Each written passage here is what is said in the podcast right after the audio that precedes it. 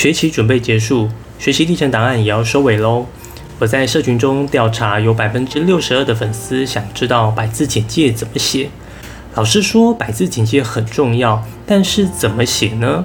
我今天要用 YouTuber 的思维教你怎么写出所有人都想看的百字简介。这是一个用生活实例提供专业辅导知识的频道，希望能够提供你在生活难题上的建议。我是 Forty Seven，每周八分钟，云端辅导室陪你聊聊心理事。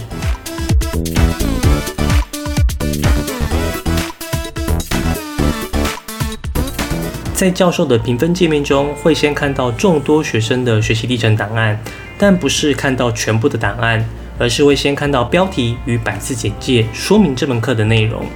教授很可能会依据这两个项目来决定是否点开我的档案，其中百字简介的重要性很可能大过标题，因为它可以简单描述档案内容，所以大家都知道百字简介很重要，一定要好好写。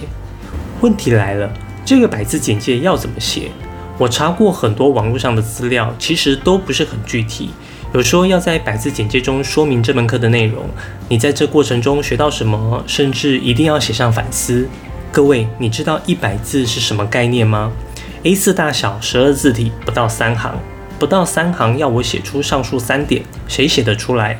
如果真的要写，那大概会变成这样。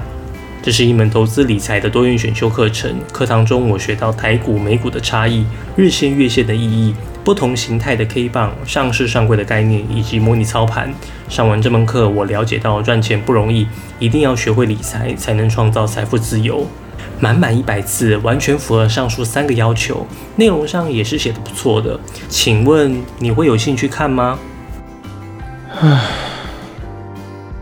我猜你应该是没什么兴趣的。其实这样的百字简介写的不错，但为何你没兴趣呢？我后面会再详细的说明。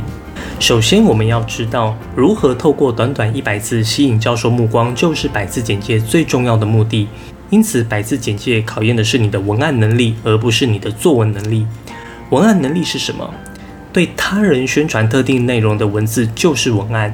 你的百字简介就是要向教授宣传你的作品，目的是要让教授点开来看。因此，教授就是你的客户。所以我们要知道教授在这百字简介中期待要看到什么，他们有多少时间看简介，哪些内容会比较吸引教授的目光。换句话说，你需要在这百字简介中行销自己的学习历程档案。一般市场行销都需要先做过试调的，但我知道你没时间，所以我直接给你两个建议：一、熟悉的文字；二、数据与精准名词。每个人都对自己熟悉的内容感兴趣，在快速浏览荧幕的过程中，看到自己熟悉的语言，通常会停留下来看一下。因此，如果你有目标明确的校系，你可以依照校系常用的文字模式来写白字简介。例如，日文系你可能需要用日文来写，或者用该科系常见的专有名词，例如幼教系可以出现感觉统合这类名词。但是说实话，第一点建议有点难。因为这需要有明确校系，而且你的学习历程也要做相关的主题，才能写这些专有名词。所以我提出第二个建议：数据与精准名词。我们发现，普遍同学在写学习历程时，不论是百字简介、摘要还是内文，都习惯用形容词堆叠。例如，我学习到很多做人处事的道理，这种是非常不 OK 的写法。很多是什么样的概念？做人处事的道理是什么？是为他人着想，还是专注做事的方法？这种太笼统的写法不适合用在学习历程之中。要解决笼统的问题，就要善用数据与精准名词。例如，两年下来，我一共办了三场规模超过一百人的义卖晚会。两年三场一百人是数据，义卖晚会是精准名词。虽然你可能还没有明确校系，但透过这样的数据加上精准名词，会让你的内容变得很立体，而且可以呈现你的能力。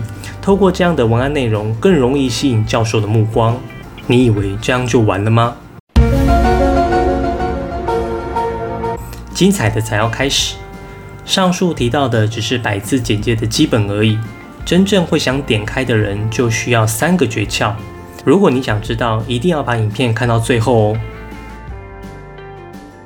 为什么我们依照许多老师、教授的建议写出来的简介，就像刚刚那段简介一样，还是无法吸引你的目光？因为这段文字跟你无关呢。什么样的内容你会想看呢？我把它修改成这样。这是一门股票投资课，课程中有安排模拟操盘。在九十天的模拟操盘中，我摸索出一套模式，而这套模式曾让我获利高达百分之二十二，而最后结算我居然亏损百分之九。原来是我错判停利时间。我把这个过程写成一份报表，可以成为下次操盘的参考。这样你有没有比较想看呢？也许你会问我，这样教授就会想看吗？我不是教授，我不知道教授会不会想看。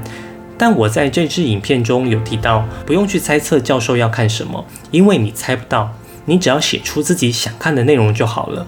所以我今天不只是要教教授想看的白字简介，我要教的是所有人都想看的白字简介。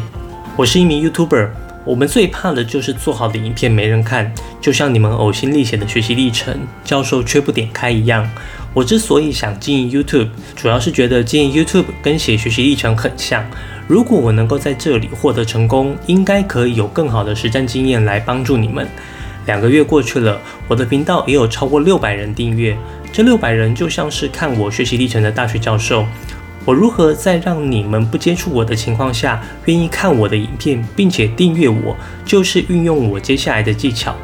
而这些技巧应用在学习历程，我认为会非常有帮助。我要在这边无私的分享给你。